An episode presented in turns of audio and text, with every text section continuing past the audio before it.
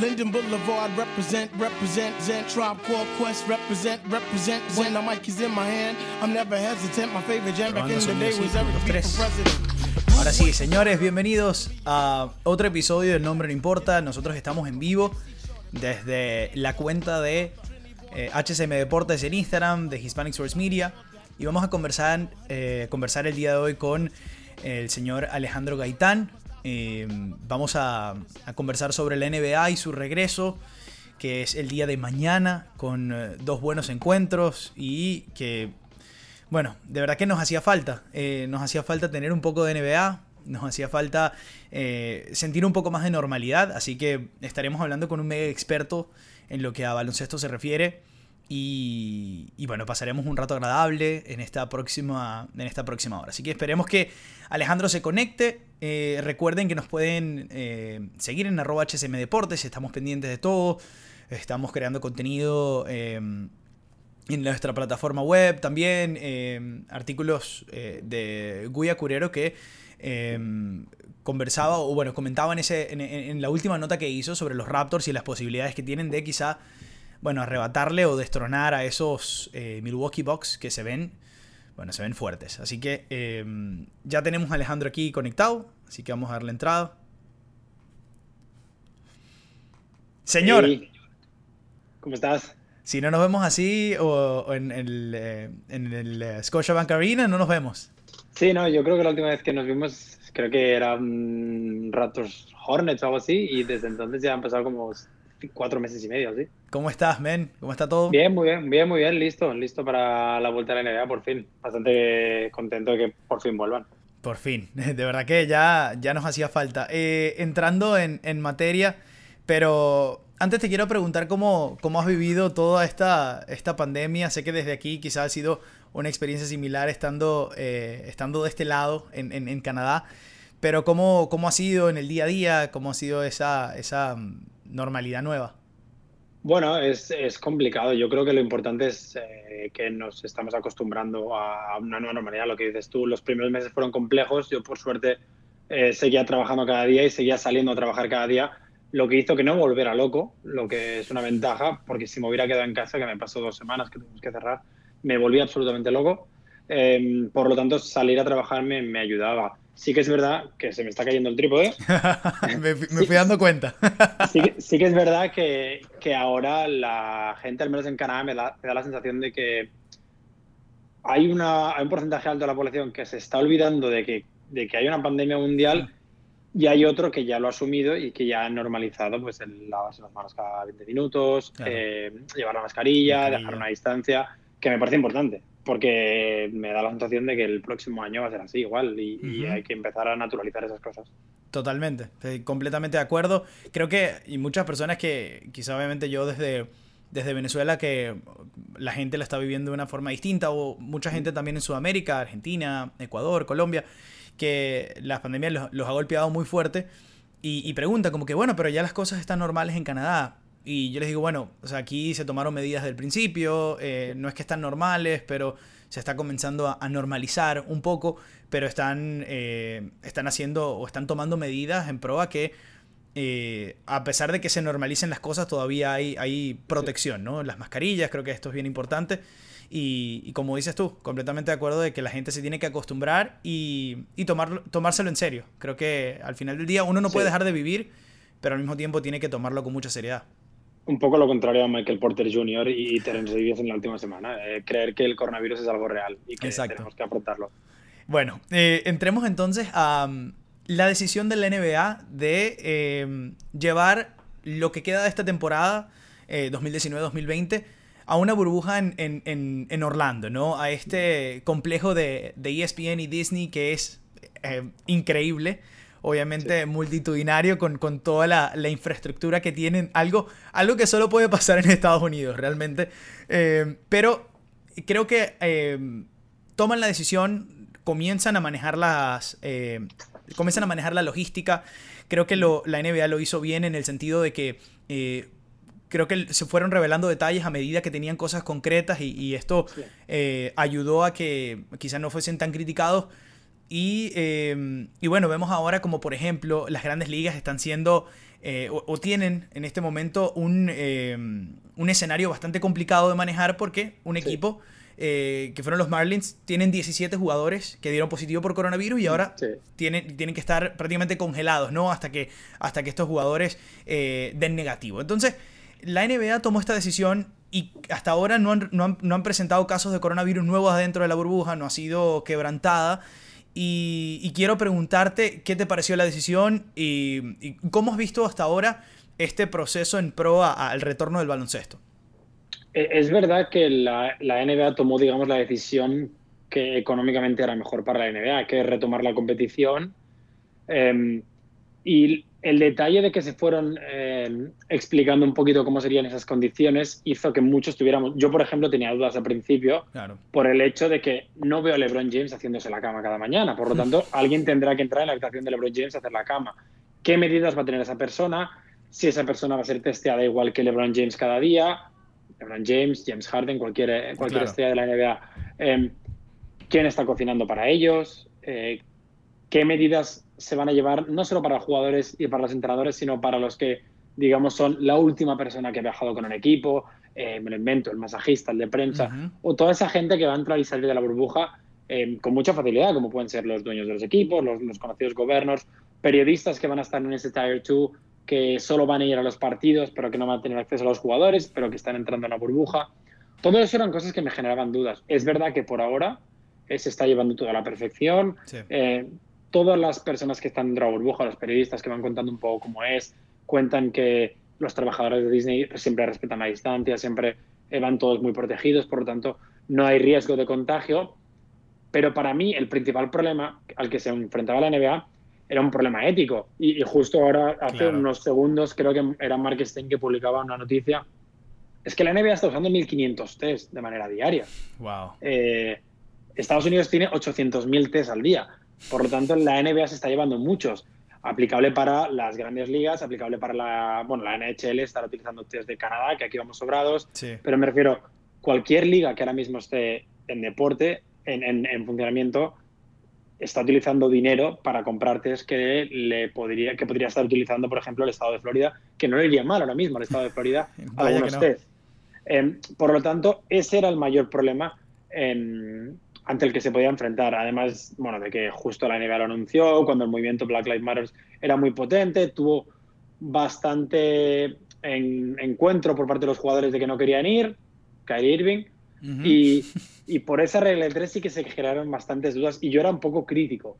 Eh, pero es verdad que por ahora, la verdad, está funcionando todo eh, a la perfección. Veremos qué pasa si eh, lo de los Marlins pasa en la NBA. Claro. Porque realmente es mucho más fácil contagiarse en un partido de NBA que, en un partido de, las grandes ligas, solo por el contacto directo. Y, luego, que si tienes 17 casos en un equipo, literalmente significa toda la plantilla. Por lo tanto, a la que tienes cuatro, tu equipo ya tiene que estar absolutamente en cuarentena y ya no tienes opciones de seguir jugando. Correcto. al final del día, eh, yo pienso que también todo lo que rodeado, cómo, cómo hizo las cosas Grandes Ligas, creo que fue error tras error tras error y en la misma desesperación de al menos tener una temporada, porque eso era lo que, lo que se veía, ¿no? De que, de que todo indicaba que nunca iban a acordar entre los dueños y el sindicato y finalmente, bueno, terminan yendo por los 60 partidos, pero la decisión de, de que se jugara en sus estadios, eh, ahí vimos cómo Canadá dijo, nope, y no, vamos a, no vamos a permitir que equipos de Estados Unidos entren acá a pesar de que está la burbuja, a pesar de que van a ir de aeropuerto a Rogers Center y, al hotel que está en el Rogers Center para jugar y luego irse. Em, no vamos a permitirlo. Los Jays estuvieron prácticamente 4 o 5 días, eh, bueno, medio mendigando a ver dónde, a dónde entraban. Eh, preguntando en Pittsburgh, preguntando en Washington, preguntando en em, varios estadios distintos y al final del día eh, que se había hablado inicialmente de jugar en, Buffalo, pero que no, no estaban las condiciones dadas, ¿no? Se están haciendo unas remodelaciones porque eh, no puede albergar o no puede mantener la distancia física porque los dogouts son más pequeños. Entonces, bueno, sin entrar en, materia, eh, las grandes ligas no han tomado la decisión correctamente. Pero nosotros vamos a hablar de, baloncesto. Y hasta ahora las cosas han funcionado, como, bien dices tú. Mañana vamos a tener el inicio de, la NBA con dos encuentros, eh, que son Utah contra New Orleans y eh, el Clippers Lakers. que va a ser, bueno, un plato fuerte para ver cómo, están esos jugadores de nivel. Eh, en el caso, obviamente fácil, LeBron, Anthony Davis, Paul George, Kawhi, creo que va, va a contestar muchas eh, interrogantes y estos son dos equipos que potencialmente se pueden enfrentar, se pueden enfrentar en una final de conferencia fácilmente. Sí, yo los, yo los dos equipos de Los Ángeles los tengo favoritos con muchísima diferencia al, al, tercer equipo de la conferencia oeste. De hecho, para mí tiene más opciones Filadelfia de ganar el anillo, por ponerte un ejemplo, que los Rockets o los Mavericks, simplemente porque no veo a ningún equipo del oeste venciendo a cualquiera de los equipos de Los Ángeles. Eh, por esas, solo por ese motivo tengo a los Rockets, eh, me parece que eran séptimos, octavos en mis Power Rankings, porque creo que es más fácil batir a, a los Bucks. Pero sí que el partido de mañana eh, es, digamos así, algo más light. Para los Lakers, que tienen prácticamente hecho el número uno de la conferencia, es, es, simplemente salir y, un poquito ponerse a probar un partido de verdad. Y los Clippers, que ya lo han anunciado, ¿no? Llegaban, van a llegar sin los Williams y sin Montres Harrell. Los Williams va a perder dos partidos por unas alitas en nuestro strip club. Em, para ellos sí que son más importantes, porque realmente hay una opción de que, por poner un ejemplo, se enfrenten con Dallas o con Houston en primera ronda si no suben al número 2. Pero igualmente creo que tienen margen todavía. Eh, Denver tiene un calendario bastante complicado. Eh, y al final veremos cómo funciona. Los primeros partidos nos los tenemos que tomar un poco con tranquilidad. Al final, Eric Gordon ayer, caía, anteayer creo que era que haya lesionado por jugar un, partido amistoso al 100%, cuando los Celtics tenían ocho jugadores descansando. Entonces, para mí, salvo ciertos equipos, eh, Memphis, New Orleans, Portland, a ver Washington, dependiendo qué hace contra los Nets, el resto no me espero nada serio hasta los playoffs. Sí que hay alguna carrera por algún seed que parece importante. Eh, al final te le iría bien evitar a Miami, intentar jugar contra Indiana. Pero claro, para eso tendrías que subir al 4, que Indiana subiera. Complicado. Pero, pero por el resto, yo hasta, hasta el 15 de agosto, que creo que es el primer playing game, eh, no, no me espero grandes gestas deportivas. Al final, ahora mismo el riesgo de lesión es más alto mm, que en cualquier momento de la temporada. Llevamos un parón de cuatro meses están jugando en unas condiciones completamente diferentes, eh, por lo tanto veremos. Eh, esperemos que no haya lesiones, pero por ejemplo en la WNBA ya ha habido dos lesiones importantes. Uh era la primera, hoy hay otra lesión para toda la temporada. Veremos. Sí, creo que em, al final del día vamos a ver un approach con cautela en estos, en estos primeros encuentros porque no, son situaciones atípicas, son condiciones atípicas y no quieres tampoco arriesgar mucho más eh, y sobre todo hay muchos equipos, como bien tú dices, que están prácticamente en una situación, eh, en una situación eh, que están bien posicionados para el próximo paso. Ahora, lo que, lo que sí tenemos que, terminar de, determinar son esas posiciones y quién evita quién y cómo van a ser esos cruces en playoff, que creo que sobre todo en la conferencia del oeste tenemos muchas posibilidades muy interesantes, ¿no? O sea, de que, de que quizá en primera ronda ¿por qué no? Y, por, la diferencia, ese, ese Dallas Clippers o ese Houston Clippers es un plato muy fuerte para una, para una primera ronda de, de, playoffs. Entonces creo que ahí es donde vamos a tener esa diversión en esos primeros encuentros de, de playoff. Sí, sí que es verdad que son importantes, pero por otro lado hay que recordar que no hay factor pista. Y que, es cierto. y que por, por poner un ejemplo, a Filadelfia le da igual quedar cuarto que quinto. Eh, claro, si vas a jugar con Miami, eh, da lo mismo. Vas a jugar con el mismo, vas a jugar con Miami seguramente, y sabes que en semifinales te vas a encontrar a Milwaukee. Hablabas del oeste, yo creo que Houston acabará metiéndose cuarta. Em, y, y, que el único enfrentamiento de primera ronda que será importante, será emocionante, será el que sea contra Dallas. Simplemente porque la ofensiva de Dallas es una locura, es, es algo impensable, algo que no, no, habíamos visto en la historia, literalmente es la mejor de la historia. Eh, por lo tanto, ese para mí es el único enfrentamiento de primera ronda. Sobre todo si fuera hipotéticamente contra los Nuggets, eh, veo a Dallas favorito. Pero el resto, creo que Houston eh, y los dos equipos de Los Ángeles deberían pasar sin ningún problema, sin importar el rival de, de, enfrente. Y en la conferencia este igual, veo a, Milwaukee muy por delante y luego a Toronto y a Boston en ese segundo escalón por encima de, de Filadelfia de Miami. Por lo tanto, veo una NBA en la que del 1 al 4 puedan pasar los 7 eh, de los 8. entrando en detalle en el oeste, quiero, porque el este lo tenemos un poco más claro, pero porque te quiero, te quiero preguntar sobre todo porque dices que, que, que ves a Houston muy cómodo, ¿no? Y, y, obviamente está en una situación en donde hay muchos equipos cerca, o sea, el caso de Utah, OKC, Houston y Dallas, puede pasar cualquier cosa, ese, esa, esa mm, organización entre ellos. Entonces, eh, no ves con, en el caso hipotético que queden cuarto, quinto, Utah, Houston, no ves a Utah con ninguna posibilidad, eh, sin Bogdanovich obviamente, que, es una pérdida sensible, eh, contra Houston.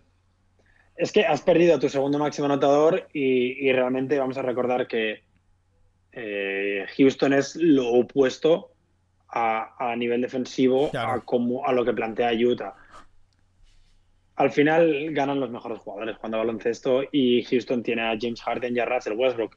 Yo no soy el mayor fan de Westbrook, pero su 2020, o sea, desde enero hasta marzo, eh, fue uno de los 10 mejores jugadores de la liga y seguramente uno de los 5 mejores jugadores de la liga. Fue el jugador más importante de los Rockets y creo que va a marcar la diferencia. Em, a los Rockets les da igual otra vez quedar cuartos que quintos, porque lo decíamos antes, vas a jugar contra el mismo y te vas a encontrar con los Lakers en semifinales pero creo que no deberían tener problemas en, clasificarse. Y mm, con los Jazz y con los Thunder me pasa lo mismo. Sí que ha sido muy bonito verlos, eh, pero salvo que Donovan Mitchell o Chris Paul den un paso muy grande, y Chris Paul ya da un paso muy grande a lo que nos esperábamos, es muy complejo que se metan en segunda ronda. Sí. ¿Cuán, cuán raro piensas que va a ser, que van a ser esos momentos cuando, cuando tú te imaginas estos escenarios en playoff? tú te imaginas es, esos timeouts en donde la gente grita, en donde tienes esa emoción. ¿Cuán raro va a ser esto que en los momentos de apremio, en los momentos importantes, esa gente va a estar completamente sola en esa arena? Sí, sí, sí, se va a escuchar todo y eso va a ser maravilloso, pero cuesta mucho imaginar, por ejemplo, el tiro de Kawhi Leonard la temporada pasada. Por supuesto, sin público. En silencio. O sea, que lo meta Kawhi y que que se escuche a Kawhi gritar y que no se escuche nada más. O sea, que se escuche a, los Raptors celebrar, a los Sixers y que haya un silencio sepulcral, va a ser raro. Eh, Tenemos que acostumbrarnos. Tampoco quiero que la NBA invente mucho. Sí, claro. Eh, escuché una entrevista antes que están pensando que igual van a tener a influencers y a youtubers narrando partidos. Tampoco hace falta. Eh, vamos a calmarnos. Sí, sí, sí. Vamos a, vamos a. Ponme a Doris Bull con alguien a narrar y y ya está, no hace falta reinventar la rueda. Vamos a escuchar a los jugadores gritar, vamos a escuchar a los jugadores decirse cosas. Carmelo Anthony, por ejemplo, cada vez que, habla, claro. Yo tengo ganas de ver a TJ Warren y a Jimmy Butler pelearse otra vez. Ahora, ahora sin nadie escuchando, o a Marcus Smart con Joel Embiid. Hay, hay cientos de ejemplos. Y, y también leía que, que, dicen que van a haber 30 cámaras cuando generalmente en un partido de 15. O sea, podemos esperar lo mejor y lo peor, pero tengo muchas ganas de verlo. A mí, por ejemplo, el ruido de la zapatilla me gusta mucho. Recuerda a, un pick-up game, entre los mejores jugadores del mundo. Nada más. Nada más, que no está, que no está nada mal. No está nada mal. Eh, me ha gustado hasta ahora el dinamismo de las cámaras, ¿no? Esas nuevos. Eh, el, el, esa, esa mm, eh, perspectiva de 2K desde abajo. Por ejemplo. Es, rara, es rara. Es muy rara, muy rara me porque. Costó, me costó decidirme si era verdad o no. Claro, el, la jugada de Chris Paul del pase que atraviesa completamente la cancha, pase impresionante del point guard, pero, pero desde esa perspectiva, como dices tú, muy fácilmente podía estar tocada esa. parece, una repetición, parece una repetición del 2K. Sí, claro, claro, absolutamente tampoco quiero que, me den un partido entero así, pero sí que es verdad que alguna repetición, algún mate, algo eh, espectacular sí que es muy bonito. Y al final, la NBA es puntera en ese aspecto. Eh. Hablabas de, la, de las grandes ligas, la NFL de aquí tres meses va a estropear todo, va a estropear todo Estados Unidos, o sea, va, a llevar la peor gestión. Por lo tanto, la NBA aquí tiene la oportunidad de desmarcarse a nivel. Eh, somos la única liga que está en el siglo XXI. Y, completamente cierto. Yo creo que han, han, hecho los, los movimientos o las decisiones indicadas hasta ahora, hasta ahora y vamos a ver cómo, cómo sigue eh, desenvolviéndose. Em, el movimiento Black Lives Matter fue un tema de conversación eh, hace un mes, eh, obviamente muy presente en las vidas de, los estadounidenses, en específico en la comunidad afroamericana, pero sí es cierto que el, quizás la conversación o el tono ha disminuido un poco. Esto obviamente ha ayudado a que esas voces también se calmen eh, con respecto a la NBA porque sabemos lo, lo importante que es esa comunidad. Y muchos jugadores se habían expresado tanto a favor como en contra. Incluso algunos jugadores de los Lakers, ¿no? Que no estaban muy seguros. Dwight Howard eh, tuvo declaraciones en donde decía, bueno, no estoy seguro si va a jugar. Ahora ha sido uno de los más engaged con, con el equipo. Entonces, eh, yo creo que fue muy cierto lo que Beverly decía, que, que uno no sabe si lo dijo con un sarcasmo particular. Esas declaraciones de que decía, bueno, si, si, Lebron, si Lebron dice que vamos a jugar, vamos a jugar. Y si ah, lo dijo con sarcasmo o no, eh, tiene completamente la razón, porque es cierto, o sea, si los jugadores de peso se reúnen, conversan y llegan a una decisión de que tener esta plataforma es mucho más importante, de que van a seguir eh, llevando ese mensaje, el caso de Breonna Taylor, esa justicia, y, y bueno, también hacer sus propios movimientos, y es cierto que no van a estar afuera, pero van a hacer su aporte desde adentro, creo que es muy valioso, ¿cómo lo ves tú? No, y es verdad, y, además lo que dices, esa reunión pasó y si te pasa a pensar entre los principales jugadores eh, de cierto peso en la liga, eh, la mayoría son, son afroamericanos. Por lo tanto, en, en, esa reunión se decidió, bueno, pues que los jugadores iban a jugar, evidentemente, pero sí que es verdad que los jugadores han seguido bastante activos. Sí que ha habido voces que, que se han quejado, por ejemplo, de que eh, los mensajes de justicia social que les dejan poner en la camiseta no son suficientes, y ahí es cuando la asociación de jugadores trabajó con Westbrook con la marca de ropa de Westbrook para traer más mensajes. Em, sí que es verdad que hay jugadores que, por ejemplo, las ruedas de prensa han decidido que no van a contestar preguntas y que simplemente hmm. van a pedir justicia, por ejemplo, para Breonna Taylor o que detengan a los asesinos. Jalen Brown hoy ha empezado su rueda de prensa con un speech de dos minutos que es maravilloso, que todo el mundo debería ver. Em, Mike Scott está súper involucrado, Tobias Harris está súper involucrado. Muchísimos jugadores. O sea, la verdad, ha sido espectacular y realmente tienen la oportunidad de hacerlo. Al final, de aquí a 10 días, cuando las grandes ligas se suspendan por fin, eh, todo el mundo va a estar mirando. todo el mundo va a estar mirando la NBA, porque es lo único que vamos a tener. Y, y, ellos lo van a hacer desde ahí. Mañana todos los jugadores se van a arrodillar cuando suene el himno. Si al final suena el himno antes del partido, y si no, se arrodillarán igual. Pero lo mejor va a ser que mañana se arrodillarán los entrenadores también y se arrodillarán los banquillos, algo que no hemos visto.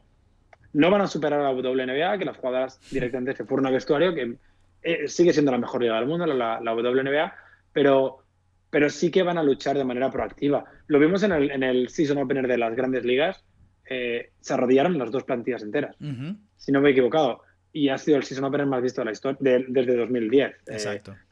por lo tanto, la gente está desesperada por baloncesto y los jugadores van a utilizarlo. Los jugadores van a utilizarlo. Ya estamos viendo los mensajes que están llevando todos en la camiseta. Sabemos que los van a llevar seguro por cuatro, días, cuatro partidos, que luego pueden decidir si quieren o no, pero estoy seguro que nos van a sorprender con, eh, con mensajes prepartido, mensajes postpartido, ruedas de prensa. Eh, yo creo que quedan todavía muchas cosas porque ellos no van a dejar, ellos son conscientes de que estar ahí, que no es lo mismo dar el mensaje con el logo de los Celtics detrás, con el logo de ESPN, de Disney, de la NBA detrás. Ellos son conscientes de eso, pero ellos no van a dejar que el mensaje muera. Claro. Porque son parte del mensaje, los vimos activamente en la calle y los vamos a ver activamente aquí. Lo único que no van a dejar su trabajo. Exactamente. Y, que al final del día es eso, ¿no? Es un trabajo y, bueno, les toca, les toca eh, reincorporarse, que bastantes también, si nos vemos desde el punto de vista eh, un poco filosófico y romántico, también le da muchas alegrías a la gente, ¿no? Ver el, ver el deporte. Sí. Y... sí, al final sí. Y ellos son conscientes, lo han dicho muchas veces, son afortunados y el deporte es parte de la vida. Si ellos pueden hacerlo y pueden entretener a mucha, gente que ahora mismo lo necesita, eh, pues adelante. Eh, eh, exactamente. Em, vamos, a, vamos a mantenernos en el oeste, volviendo al, al, aspecto baloncesto, y te quiero preguntar de los equipos que tendríamos potencialmente en esa pelea.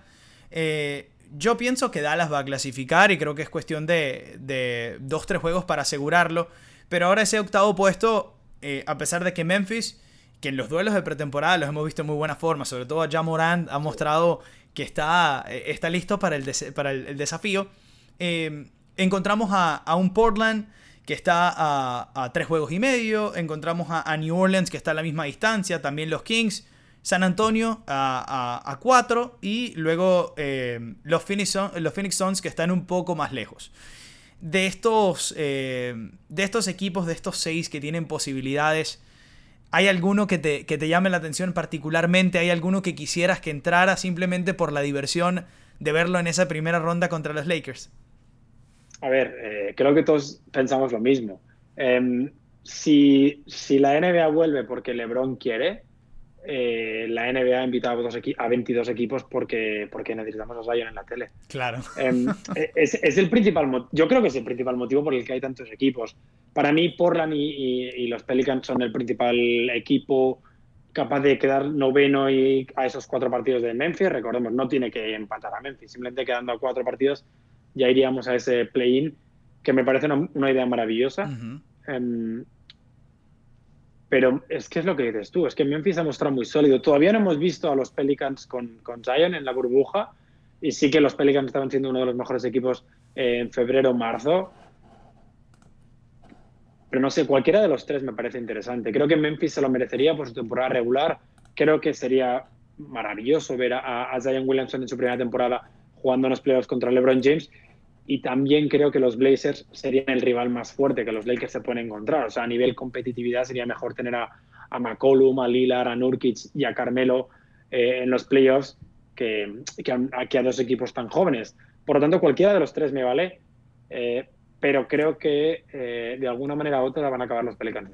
Ese quinteto, Lonzo, Drew Holiday, Ingram, Josh Hart, Zion Williamson en la temporada eh, solo jugaron 8 minutos juntos y potencialmente puede ser ese quinteto para, eh, para, para, tomar este, este desafío. Creo que va a ser, eh, creo que va a ser muy interesante también ver cómo llega Zion, ¿no? Y ver si está listo para ese, para ese gran desafío y, y bueno, verlo en, ese, en un potencial duelo de primera ronda, el, el LeBron Zion, el, el, el, paso de antorcha, creo que vendería todo lo que tiene que vender el, LeBron Zion que vimos en temporada regular fue maravilloso. O sea, si nos dan cuatro eh, iguales, eh, con además todo el, eh, el, eco de tener a los Lonzo, a los Hart, a los Ingram volviendo a jugar contra los Lakers, yo creo, bueno, y Anthony Davis evidentemente contra los Pelicans, yo creo que es, es, algo que, que, deberíamos firmar ahora mismo o que deberíamos haber firmado en octubre en plan, sí, queremos una primera ronda entre los Lakers y, y los Pelicans. Pero ya te digo, Memphis se lo merece como nadie porque nadie, nadie los imaginaba estar en el octavo ahora mismo. Y, sigo pensando que de los tres Portland es el más fuerte. Hoy es el más fuerte. Hablando entonces de, de los Lakers. Eh, para nadie es un secreto que se añadieron dos piezas que parecían unos wildcards y que pueden terminar siendo, para bien o para mal, wildcards en, en, en, lo que va a ser estos, esta, esta, pelea por los playoffs y esta pelea por un anillo para, para LeBron, eh, que son eh, Dion Waiters y J.R. Smith. Eh, si, nos, si nos guiamos por lo que hemos visto en pretemporada, parecen que son eh, el, el, el, coming de nuevo de dos, de dos anotadores espectaculares. Ahora, sabemos cómo, sabemos lo que pasa con Waiters, sabemos que el humo que vende. JR sí está un poco más probado y en, en, sabemos que es un jugador que puede aportar muchísimo, pero eh, quiero, quiero tu opinión al respecto sobre estas incorporaciones para los Lakers y en este, en este potencial acecho al, al trono. Para mí son interesantes porque primero cubren el problema de que la anotación desde el banquillo era bastante baja. Uh -huh.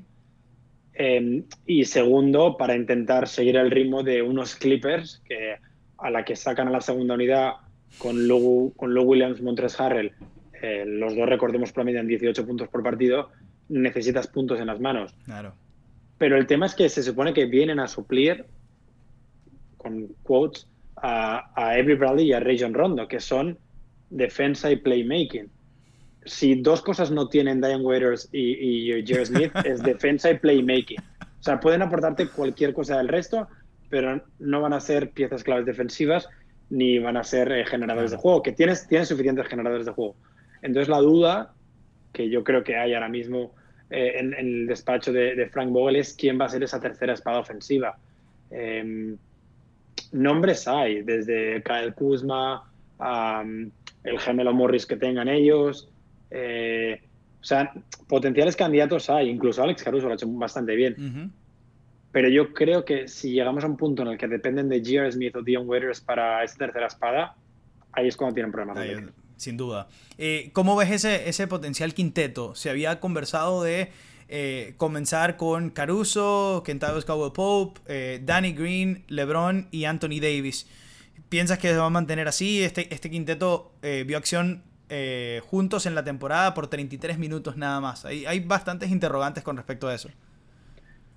O sea, lo que es seguro, vamos, creo yo, es que van a seguir empezando los partidos con un 5 fuerte, ya sea Howard o McGee, pero que van a intentar acabarlo con Anthony Davis de 5 principalmente porque el 5 que te vas a encontrar delante va a ser Montres Harrell en las finales de conferencia, va a ser Zion Williamson en primera ronda y va a ser Robert Covington o PJ Tucker en las semifinales de conferencia. Ninguno mide más de 2.05 o 2.06.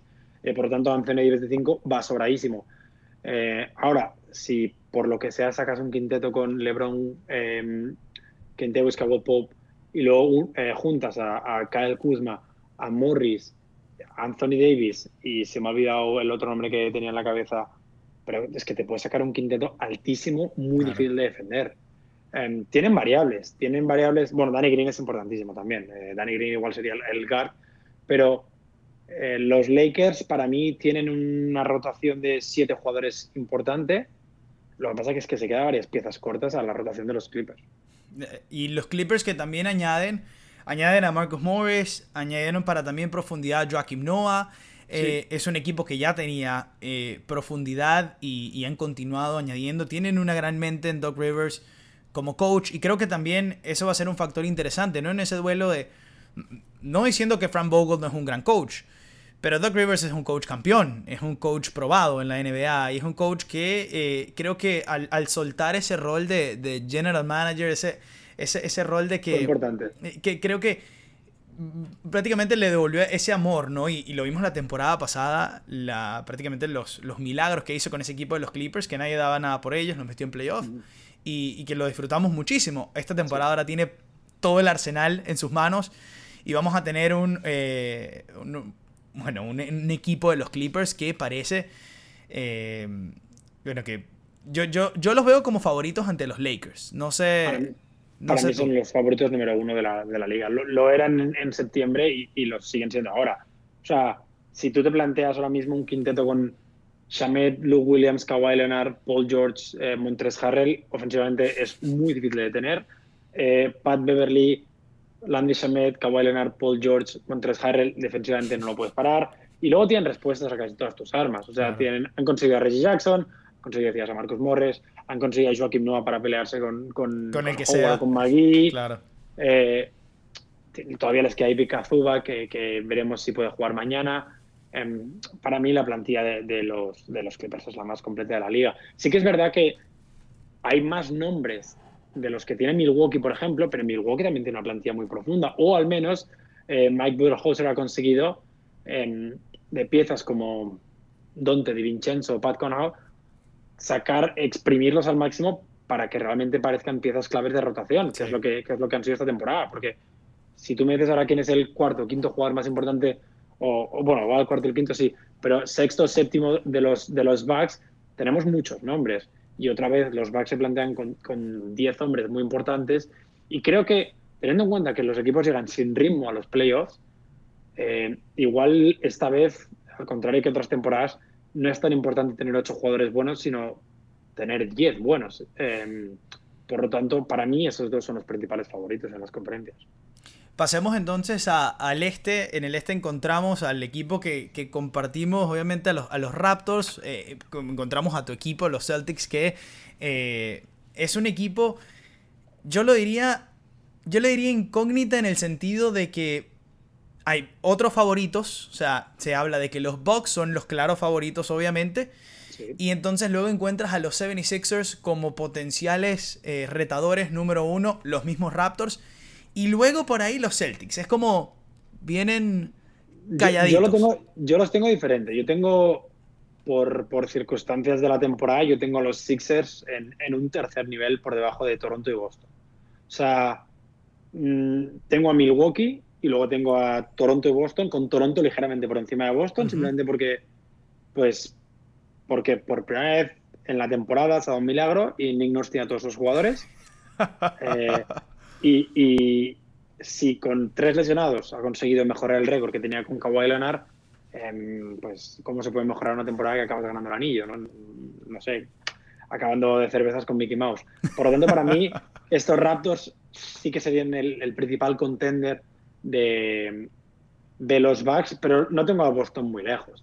Eh, el, principal problema de Boston es el contrario, el de los Clippers. Boston tiene una rotación de siete hombres muy buena. Pero luego. igual, mejor, igual, te digo, luchando por ser de las mejores de la NBA, porque su quinteto titular es maravilloso, con Marcos Smart desde el banquillo.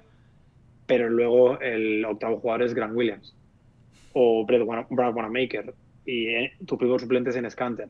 Entonces ahí hay muchas lagunas que si las series se alargan, ahí puedes tener problemas dependes absolutamente de que la rodilla de Kemba Walker funcione y de que Tatum siga siendo el señor que metía 34 puntos por partido en, febrero, que lo, puede ser perfectamente.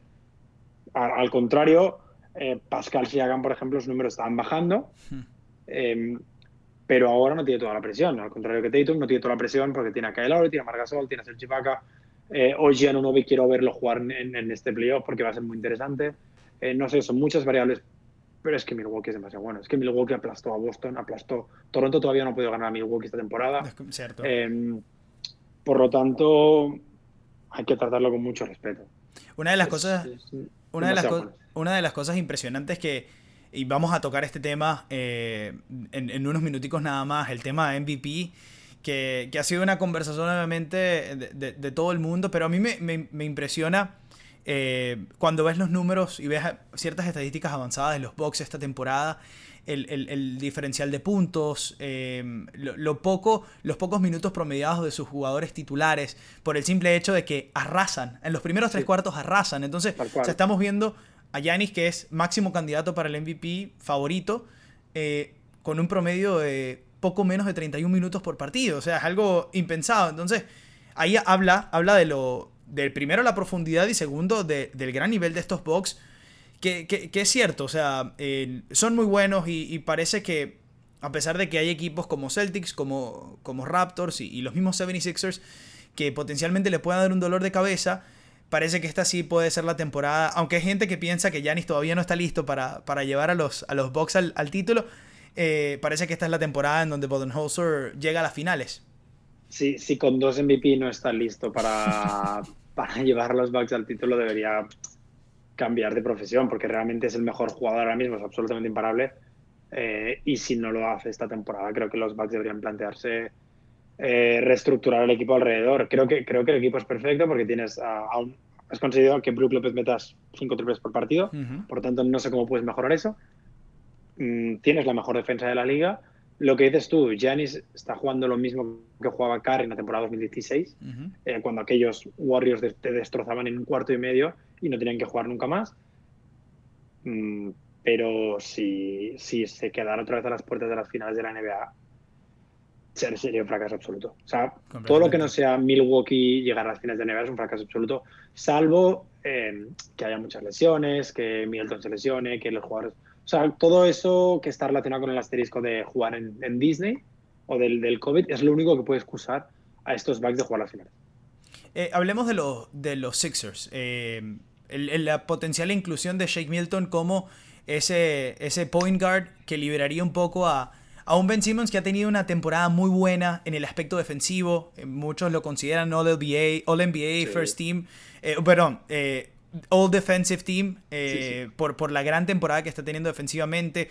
Vamos a ver si nos, eh, si nos regala triples en, varios momentos, en varios partidos. Eh, pero ¿cómo, ¿cómo, ves en general a este equipo de, de, los Sixers entrando a estos playoffs? ¿no? Obviamente va a depender de cómo queden. Lo, lo más probable es que los Sixers superen a, a, Indiana, que mantengan esa línea con Miami y que ambos queden cuarto y quinto, no importa el orden. Eh, pero quiero, quiero conocer tu opinión al respecto porque vamos a ver un equipo diferente. Se habla de que un, el, eh, Joel Embiid está enfocado por primera vez, que está como, como serio. Vemos al Simmons que, está eh, llegando a cierta madurez también y, quizá expandiendo sus armas, que ya tiene muchas. y pareciera que también tiene muchos recursos yo creo que el, aspecto, y no sé si coincides conmigo, de, los Sixers al final en la chiquita, como, dice, como decimos en Venezuela, va a ser el coach. O sea, va a ser cómo pues, Brett Brown pueda utilizar primero esos recursos y, y potenciarlos para, para pelear a los, a, a, los Brad Stevens, a los Eric Spolstra, a los Bodenholzer y a los Nick Nurse. Sí, sí, sí, absolutamente. El año pasado ya vimos que, que Nick Nurse le ganó la batalla y ahí se acabó en un playoff que es, yo creo que los Sixers tenían mejor equipo del que tienen en la actualidad. Recordemos tenían a Jimmy Butler. Claro. Em, y para mí la duda es sí, está muy bien que Shake Milton entre en el quinto titular, pero ¿acabarán los Sixers el partido con Shake Milton titular? O sea, ¿acabarán, el partido con Horford en el banquillo? Eh, no sé si te puedes permitir eso. Eh, lo que implica que volvemos al problema A, que es que Joel Embiid no tiene espacio en la pintura, que Ben Simmons tiene que ejercer eh, de generador con, con, balón porque no sabe hacerlo sin balón. Em, son demasiados problemas. Sí que es verdad que tienen un quinteto espectacular con, con George Richardson y con Tobias Harris y que desde el banquillo a mí, por ejemplo, la aportación de Cormax me encanta. Claro. Eh, Matisse será uno de los mejores defensores de la liga, pero eh, lo decías muy bien, el problema del entrenador y encajar los roles eh, para mí es el mayor y sí que es verdad que el parón les ha podido ir bien, no sé hasta qué punto han estado hablando durante toda esta pandemia de, de solucionar esos problemas, pero me preocupa que Joel Embiid en su cuarta quinta temporada diga, no, es que ahora sí que estoy centrado. Pues, el año pasado te quedaste a un tiro de jugar las finales de conferencia. Igual podías haber estar centrado en ese momento, ¿no? el, el, aspecto mental creo que, que, va a jugar mucho aquí, cómo, cómo puedan manejar la presión también y, y, las pocas distracciones que van a tener. Porque bueno, se habla, ¿no? De que van a que en cada, en cada locación van a tener em, distracciones desde obviamente PlayStation, o sea, consolas de juego, le están pescando, están haciendo tal cosa. Pero al final del día ese, ese release va a ser importante y ver cómo pueden manejar en los momentos de presión. Eh, quiero, que, quiero preguntarte por los Raptors. Eh, me decías brevemente lo que, que yo también pienso. Eh, que yo creo que a pesar de que hemos visto una gran temporada de los Raptors, en el momento de que tengan que competir con Milwaukee en unas potenciales finales de conferencia, yo creo que sin el aspecto Kawhi, que tenías ese jugador que te hacía la diferencia yo creo que vamos a tener que ver una explosión abismal de Siakam y un aporte tanto de Anunobi o de Norman Powell como, o el mismo Fred Van Vliet quizá también, que Van Vliet se ha convertido en el tercer anotador de, este equipo detrás de Siakam y Larry eh, y por ahí está Ibaka. Pero eh, vamos a tener que ver la explosión de un jugador adicional para que tengan unas, opciones reales contra los Bucks. En esquemas defensivos o sea, podemos ver eh, y, podemos confiar de que Nurse va a estar a la altura. Y, que, los Raptors también tienen una muy buena defensa, tienen un cuadro con experiencia que ya ha estado en estas instancias y que eso también al final del día pesa. Pero que eh, a nivel recursos los Bucks tienen una profundidad y, muchas más armas. Sí, sí, sí, que es verdad que los, eh, los siete primeros nombres de la plantilla de los Raptors son maravillosos. el quinteto titular con, con Norman Powell y con Sergi Ibaka pero no tienes a Kawhi. Em, hablabas de OG, eh, para mí Anunobi es el hombre que debería estar encargado de, no voy a decir de parar, pero de intentar entorpecer a, a Antetokounmpo. Mm, algo así como, no sé, lo que Ben Simmons podría intentar en los Sixers, que me parece muy complicado. Pero es un trabajo colectivo y al final la defensa de los Raptors es lo que destaca de, de, de, Nick Nurse, eh, su trabajo defensivo es lo que destaca son un equipo experimentado, son un equipo veterano, son un equipo que cuando toca ah, cumplen, responden. Ah, les falta ese ejecutor y veremos si Siakam lo puede ser. Pero la ventaja para ellos es que cuando Siakam no lo ha sido, lo ha sido Van lo ha sido Kyle Lowry, lo ha sido hasta Ibaka, que este año metió un game winner contra los Pacers. Em, por lo tanto, tienen ahí una variante de jugadores capaces de dar el paso adelante que no me imagino a Grant Hill, Eric Bledsoe, Pat Connaughton haciendo lo que pueden hacer eh, el tercer hombre de los Raptors, por ponerte un ejemplo. Entonces, en ese aspecto, por eso creo, por eso y porque al final, eh, salvo Margasol, eh, cualquier jugador de los Raptors te puede defender a cualquier jugador de los Bucks.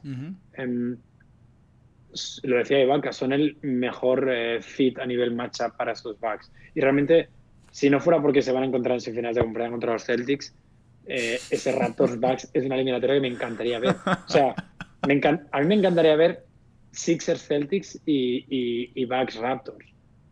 En semis de conferencia. en semis de conferencia, pero no puede ser. Claro. Simplemente por la rivalidad, pero no puede ser. va, a estar, va a estar interesante también ver cómo puede responder Miami ante el favoritismo que están en los otros cuatro equipos, pero el equipo de Miami ha hecho las cosas muy bien esta temporada y hemos visto eh, el, rol de Butler de finalmente ser el líder centrado de su equipo y de, de, bueno, de llevarlo a otro nivel. Este equipo, el Heat, depende de su líder emocional que es Butler en este caso y lo han rodeado muy bien de muchas piezas, piezas jóvenes como Adebayo que me parece que es un jugador que tiene un talento que se desborda. Eh, el trabajo de Kendrick Nunn esta temporada ha sido muy bueno. Eh, tenemos a un Duncan Robinson que pareciera que, en cualquier momento puede prenderse fuego y, y, clavarte cinco triples. Eh, me pareció una historia bien interesante la de Miami. Yo creo que todavía se quedan un paso atrás. Yo creo que todavía quizás están a uno o dos años de mantener este core y de... Algo así, sí, es un poquito en experiencia y y no creo realmente que Pat Riley esté, apostando por mantener este equipo. Claro. Veíamos esta semana que, que no le han ejercido la, la play, bueno, que no, que no, han decidido firmar a Adebayo en Max en, en, el año previo a su último año de contrato, o sea, que permitirán que Adebayo sea restricted free agent el año que viene, que es un movimiento lógico porque estoy seguro que, que Pat Riley va a ir a por ante Tocumpo en el verano de 2021. Por lo tanto, no creo que, no creo que el camino de los eh, Miami Heat pase por hacer un bloque alrededor de Kendrick Nunn, eh, o, de Tyler eh, Duncan Robinson. Exacto. Sí que es un equipo, además, la juventud en un ambiente como el que vamos a ver esta a partir de esta semana, eh, yo creo que se va a pagar. correcto. O sea, estoy, estoy muy de acuerdo. ¿quién, queda, ¿Quién queda 7 y 8? Parece que yo creo que los Nets, con tantas ausencias, puede que se terminen desinflando. Pero no sé si le alcanza a los, a los Wizards también sin Beal eh, entrar. Es que, es, que solo tienen que quedarse a cuatro partidos realmente. O sea, tienen que recortar, si no me he equivocado, a ver, eh, dos han de recortar dos partidos y hay un Wizards Nets pendiente por jugar. Claro. Si, si los Wizards ganan ese partido, a, mí no me extrañaría ahora mismo que los Nets acabaran los ocho partidos 0-8. Eh, puede pasar. Es probable. por lo tanto, si los Nets acaban 0-8, Washington tiene que ganar dos partidos. Mm. Y a partir de ahí sí que vamos al play-in en el que Washington debería pues, jugárselo todo. Sí que veo a Orlando séptimo, mm, porque, pues, porque los, los Nets llevan tres jugadores solo de baloncesto. Otra vez Raptors Magic en ese primero de lo como el año pasado. Si, los Raptors aguantan el 2, sí. Em, no, ¿Tú quieres que esos Celtics aguanten? ¿Quieres que esos Celtics trepen? Bueno, también hay un Raptors Celtics pendiente. Eh, y los ratos tienen el calendario más difícil, los Celtics el más fácil. Los Celtics, por ejemplo, van dos veces contra Washington. Que sí que es verdad que uno de los últimos contra Washington, si en ese momento tú ya sabes que has perdido, descansas todos tus hombres y los Wizards pueden ganar ese partido, que le puede servir para clasificarse. Eh, por lo tanto, veremos. Eh, es, es, muy poco tiempo y veremos qué puede pasar, pero uh, los equipos importantes tienen muchos partidos sin nada en juego que los equipos menos importantes pueden aprovechar para, para subir escalones. Y ahí es cuando hay que mirar a los Blazers, Grizzlies, Pelicans, eh, incluso los Kings, que me molestaría mucho que se metieran en playoff. Eh, estos candidatos por colarse con, la novena posición y ese play-in. Ale, la conversación que todo el mundo quiere, eh, que quiere participar, que quieren escucharte, que quieren saber tu opinión. el, el, tu, tu timeline o tu feed de, Twitter es, espectacular con respecto a, tu análisis y a tu, eh, tus opiniones de NBA. Y, por supuesto, no te has quedado atrás analizando ese duelo por, por el MVP entre Giannis y LeBron. Eh, me encantaba cómo hiciste la selección de que dijiste player A, player B. Sí, sí, y lo pusiste así. lo pusiste lo puse además en. Creo que lo puse en marzo. Eso fue hace meses. eso fue hace meses. Antes de que la temporada acabara pero fue justo después del duelo directo entre LeBron y Giannis, aquel en el que LeBron le ganó a los Lakers, eh, que parecía que LeBron era el, nuevo Super Saiyan de la NBA, pero que recordemos que al final la diferencia sigue siendo bastante amplia, que lo decías antes, es que Giannis juega 4 o 5 minutos menos por partido. Eso es lo que quería, eso era lo que quería llegar. El, o sea, vemos un hype, eh, obviamente nosotros que consumimos los medios americanos, que obviamente sabemos el, lo que genera LeBron, por, por su figura, por, por el... De verdad que ha mostrado también, o ha hecho una temporada buenísima, ¿no? Espectacular, espectacular. Y, es muchísimo más mediático que cualquier otro jugador, porque es la cara del NBA. Pero cuando a números nos vamos, que al final no mienten y que, y que prácticamente en todo, Giannis Antetokounmpo ha sido superior esta temporada. Defensivamente ni hablar. O sea, defensivamente es clase aparte. Eh, con respecto a LeBron, que no ha sido, no ha tenido una mala temporada defensivamente, simplemente que Giannis ha sido abismal. Y cuando entonces también le agregas que a, la parte ofensiva, mega dominante de Giannis, también le encontraste que ahora es mucho más facilitador, que lo utilizan en diferentes, en diferentes maneras, que promedia 5.8 asistencias por encuentro, que juega menos minutos y tiene la misma excelencia y mantiene la misma eficiencia, es como, o sea, ¿cómo le quitas el MVP cuando la influencia de este jugador está ahí? O sea, la puedes, la puedes analizar fácilmente. No, y, no solo eso, es que además es el mejor jugador del mejor equipo que está haciendo una temporada histórica o que hasta el 8 de marzo era una temporada histórica a nivel de números, que no sabemos cómo habría acabado, pero que pitagóricamente sí va hasta las 69 victorias y que es que lo que dices tú es que tiene mejores números que LeBron James en, todo, menos en porcentaje de triples, en asistencias y en likes en, Twitter. Es lo único. en seguidores de, Instagram. o sea, claro, o sea, para mí el, para mí la narrativa de que es que tiene 35 años y es que es la temporada y es que son los Lakers y lo de Kobe, es como, es que me da igual. Claro. Es que, es que me da igual. Es que el MVP es el jugador más valuable, o sea, most valuable player. O sea, coges números y lo que ha pasado. Te compararía, por ejemplo, el caso de Chris Paul, que sí que tiene unos números bastante pobres, pero que es que ha metido a los Thunder entre los seis primeros. Eh, Jimmy Butler, que decías, ha hecho una temporada muy buena, es que sus números de tiro son peores que los de Ricky Rubio. Pero, pero es que ha hecho una temporada muy buena. O sea, se va a colar seguramente en el Second All NBA Team. Claro. Pero a la hora de coger el MVP, es que no hay tu tía. O sea, Giannis es mejor que. O sea, no, perdón, Giannis ha sido mejor que LeBron James esta temporada en todo. LeBron James es mejor que Giannis, sí, evidentemente. Pero LeBron James no, no necesita jugar al ritmo que juega Giannis. Claro. Porque, pues, porque ya lleva 15 años demostrándonos que es el mejor. Y LeBron James tiene también a un Anthony Davis, que en momentos de la temporada eh, fue incluso hasta más candidato al MVP que LeBron, eh, que ha tenido muy buenos números y que, que bueno, que creo que es un, es un dato no menor, pero yo, yo sabía que íbamos a coincidir en esto porque creo que si uno se deja, si uno no se deja llevar por, por la narrativa de del, eh, los seguidores de Instagram y la gente que quiere opinar, por el hecho de la edad y de lo. Del, aspecto histórico de LeBron, de, porque uno vio The Last Dance, entonces quieren. Y, de que son los Lakers, ¿no? y de que son los Lakers, exacto. Mucho más. Compara Wisconsin con, con, California. Pero, pero al final, por eso hice el ejercicio. O sea, quitarles el nombre, pon Player A, Player B. Y sin importar ni siquiera el récord de victorias. 70% de la gente decidió que era Janis. Añadir el, el récord de victorias es que para mí, todo lo que sea que Janis no sea MVP con un 85% de los votos, me parecería un insulto a la integridad del premio. Estamos de acuerdo, estamos de acuerdo, hermano. Y bueno, llegando ya eh, poco a poco al final, eh, te, quiero, te quiero preguntar, que juguemos a, juguemos a ser adivino. Intentemos tener la, esa, la bola de cristal. Y, y, te quiero preguntar si tienes algunas sorpresas eh, o algunas decepciones de cara a, esto que vamos a tener. En, el sentido puede ser jugadores, equipos, eh, hasta la misma liga. Pero ¿qué tienes por ahí? ¿Qué piensas que, qué piensas que puede pasar? Eh, me espero bastante de, Dallas, lo, hablaba antes, y, y no sé por qué me da la sensación de que Denver va a volver a fallarnos. Por lo tanto, si jugaran 3 con 6 sería perfecto para mí. Claro. Porque, porque veo a Dallas metiéndose en, semifinales. Em, y, realmente en el este es complicado, porque es que en el este sí que los cuatro primeros equipos los veo muy superiores. Al final, tanto Boston como Toronto, si cayeran el uno con el otro, no, no sería un fracaso de temporada. Y todo lo que sea que Filadelfia le gane dos partidos a Milwaukee me parece un éxito y, y que Pensilvania debería salir a celebrar.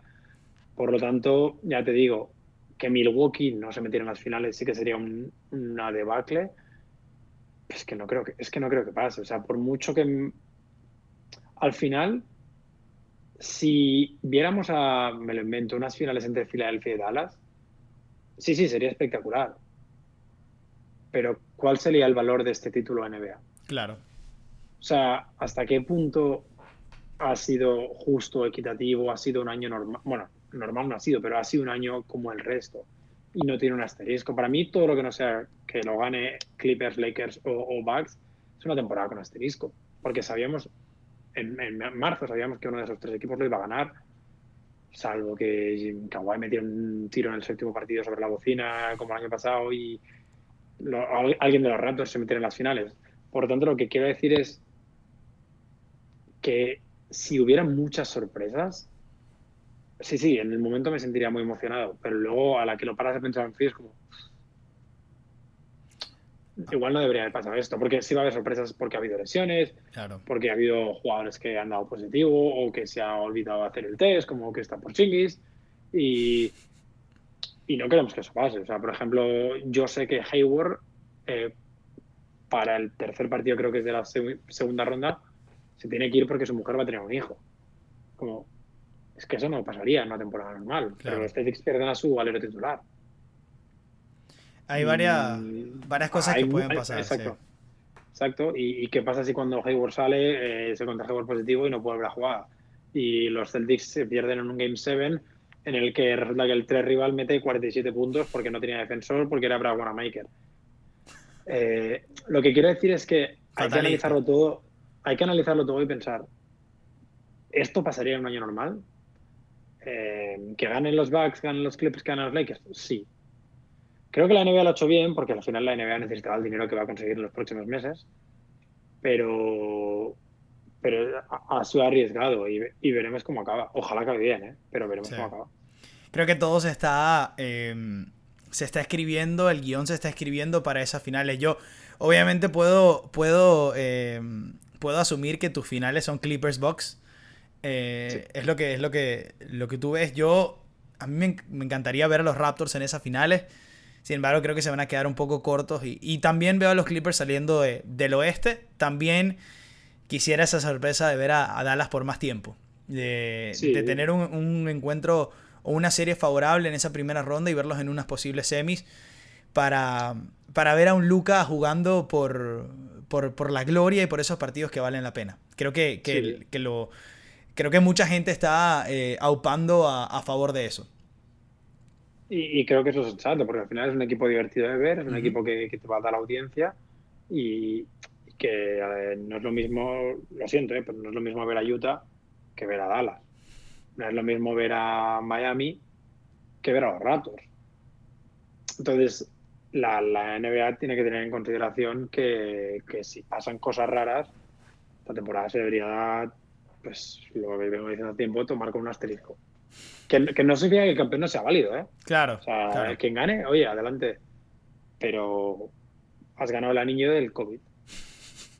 Yo creo que, aún así está difícil. O sea, está difícil que, que, veamos una sorpresa así de que, de que, como dices tú, hay una debacle que trastoque lo que son las posibilidades de, de Bucks, de Clippers o de, o de Lakers.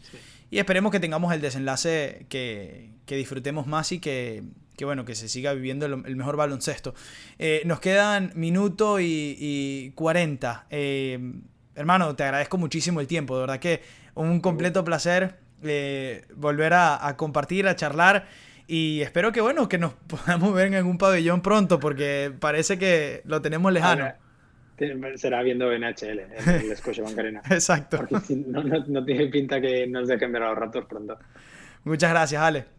Un abrazo. Alejandro Gaitán conversaba con nosotros en este episodio 54, El nombre no importa, en vivo en HCM eh, Deportes. Nosotros aprovechamos para despedirnos de esta eh, transmisión. Agradecido como siempre con las personas que estuvieron pendientes. Este episodio va a salir también nuevamente en todas las plataformas, YouTube, Spotify, y eh, Anchor, por ahí lo pueden encontrar, por ahí vamos a estar pendientes. Y bueno, manténganse, manténganse pendientes que venimos con cosas buenas en, el, HCM Deportes. Por ahí venimos con una gran conversación futbolera también para la próxima semana. Así que estén muy pendientes que se vienen buenas cosas. Mi nombre es Nelson Pérez y yo les agradezco muchísimo el apoyo. Eh, que hayan estado, que me hayan acompañado. Y nos vemos y nos escuchamos en otra oportunidad. Chao, chao.